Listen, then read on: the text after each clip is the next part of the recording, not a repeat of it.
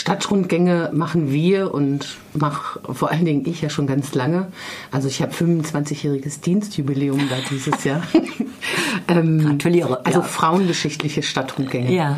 Und ähm, dieses Jahr lag es ganz nah, das mal wieder zum Thema zu machen. Ähm, Frauen politische Rechte und ähm, Frauen in der Politik, also politische Rechte von Frauen, nicht die Rechten. Ähm, und ähm, dieser Rundgang ist wirklich auch für mich immer ganz toll, weil ich dazu recherchiert habe in den 1990er Jahren und das mein Lieblingsthema war, ähm, wie Frauen angefangen haben ähm, in der Politik.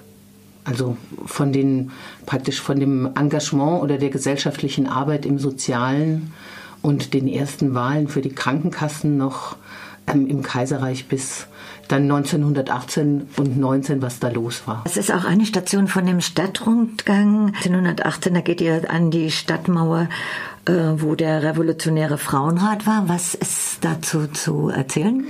Vielleicht ist das eine Zuspitzung von mir, dass ich den Rat nenne, Frauenrat. Sie selber nannten sich Frauenkomitee.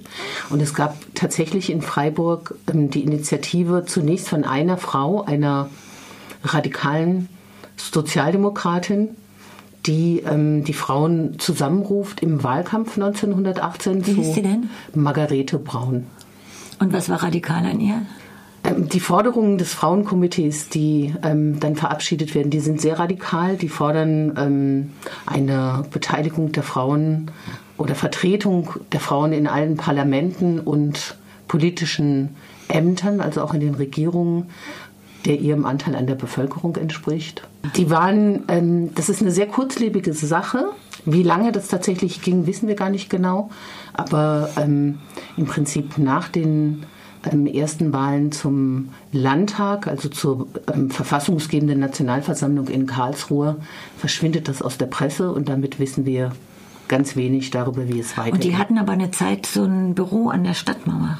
Nein, die haben sich da getroffen. Die haben sich da Die getroffen. haben sich in der Harmonie getroffen und deshalb das ist an der Stadtmauer, sozusagen, wenn man die Harmonie von Getroffen und diskutiert oder Aktionen auch gemacht? Wie stelle ich mir das vor? Sie haben einen Forderungskatalog verabschiedet, mhm. ah, wo unter anderem diese mhm. angemessene, die Parität in den Parlamenten womit, womit wir bei einer heutigen Lehrstelle sind.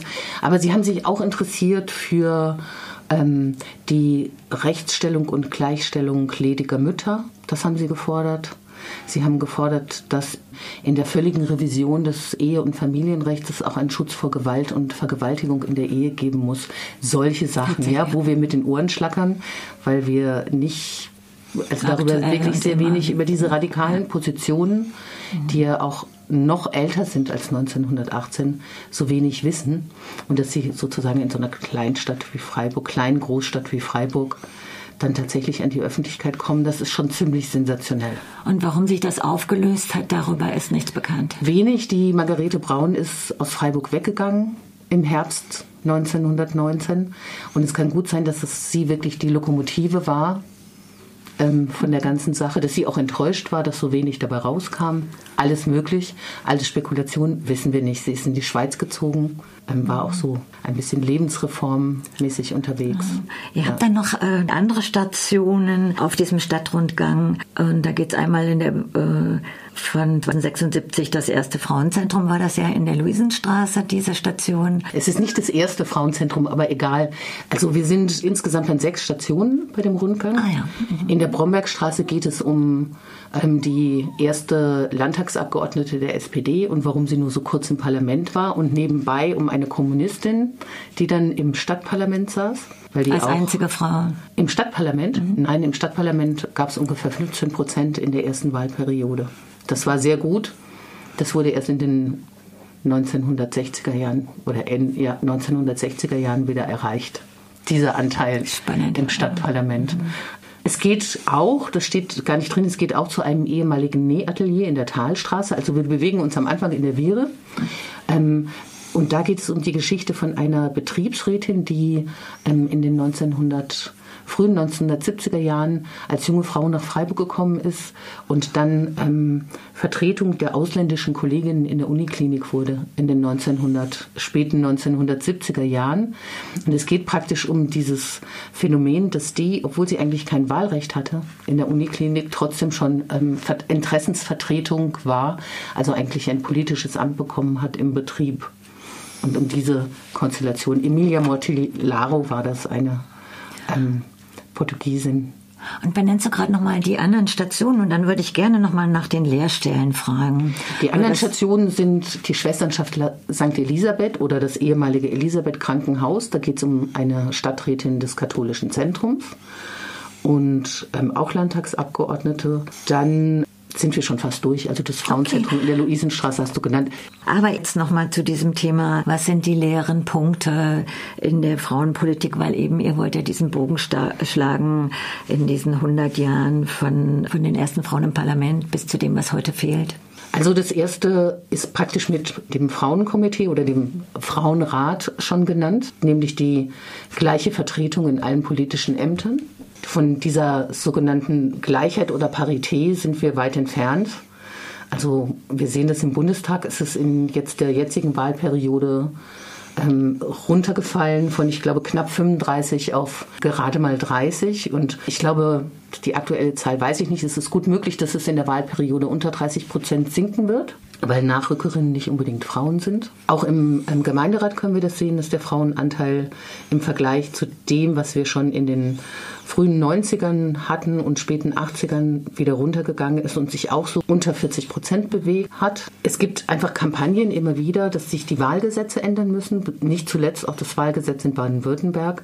Das wurde von der Großen Koalition von Grünen und CDU versprochen für diese Wahlperiode in Stuttgart und wurde aber jetzt wieder zu den Akten gelegt.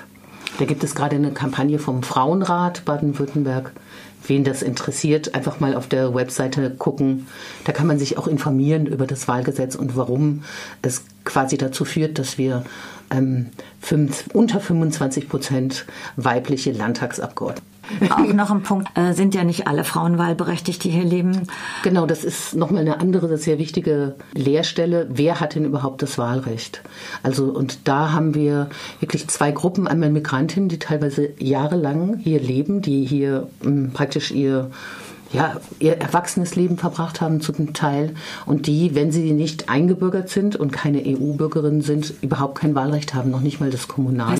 Es wird ja immer vom Statistischen Bundesamt zwischen ähm, deutschen Staatsbürgern mit Migrationshintergrund und Migrantinnen ähm, unterschieden und wir sind irgendwas zwischen 15 und 19 Prozent, 15 Prozent, 16 Prozent, müsste man mal nachgucken. Aber so, das ist der Anteil. Dann gibt es auch Männer und Frauen, also das, das betrifft natürlich Männer und Frauen oder Frauen und Männer. Und dann gibt es auch ähm, Menschen mit Behinderungen zum Teil, die kein Wahlrecht haben, wo jetzt auch die Verbände ähm, aus Anlass der Erklärung dieses gleichen und allgemeinen Wahlrechts 1918 auch versuchen, das nochmal zum Thema zu machen. Dann jetzt zum Abschluss vielleicht nochmal einen kurzen Hinweis auf euer Fest am nächsten Montag. Am 12., also am Montag, ist wirklich der Jahrestag, wo das allgemeine und freie Wahlrecht auch für Frauen erklärt wurde. Sensationellerweise hat diese Revolution das geschafft und gemacht. Ähm, es ist wirklich ein Fest vor allen Dingen ist es ein Fest. Also es gibt Tanz, es gibt einen Film, ähm, einen Stummfilm mit Asta Nielsen über die Suffragette, eine britische Suffragette und ähm, mit Klavierbegleitung.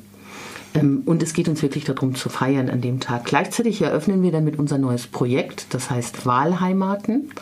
Und ähm, dort geht es auch um die Lehrstellen und es geht auch darum, überhaupt die Frage von Frauenrechten, ähm, gleicher Beteiligung, gesellschaftlicher Gleichheit, das interkulturell aufzurollen.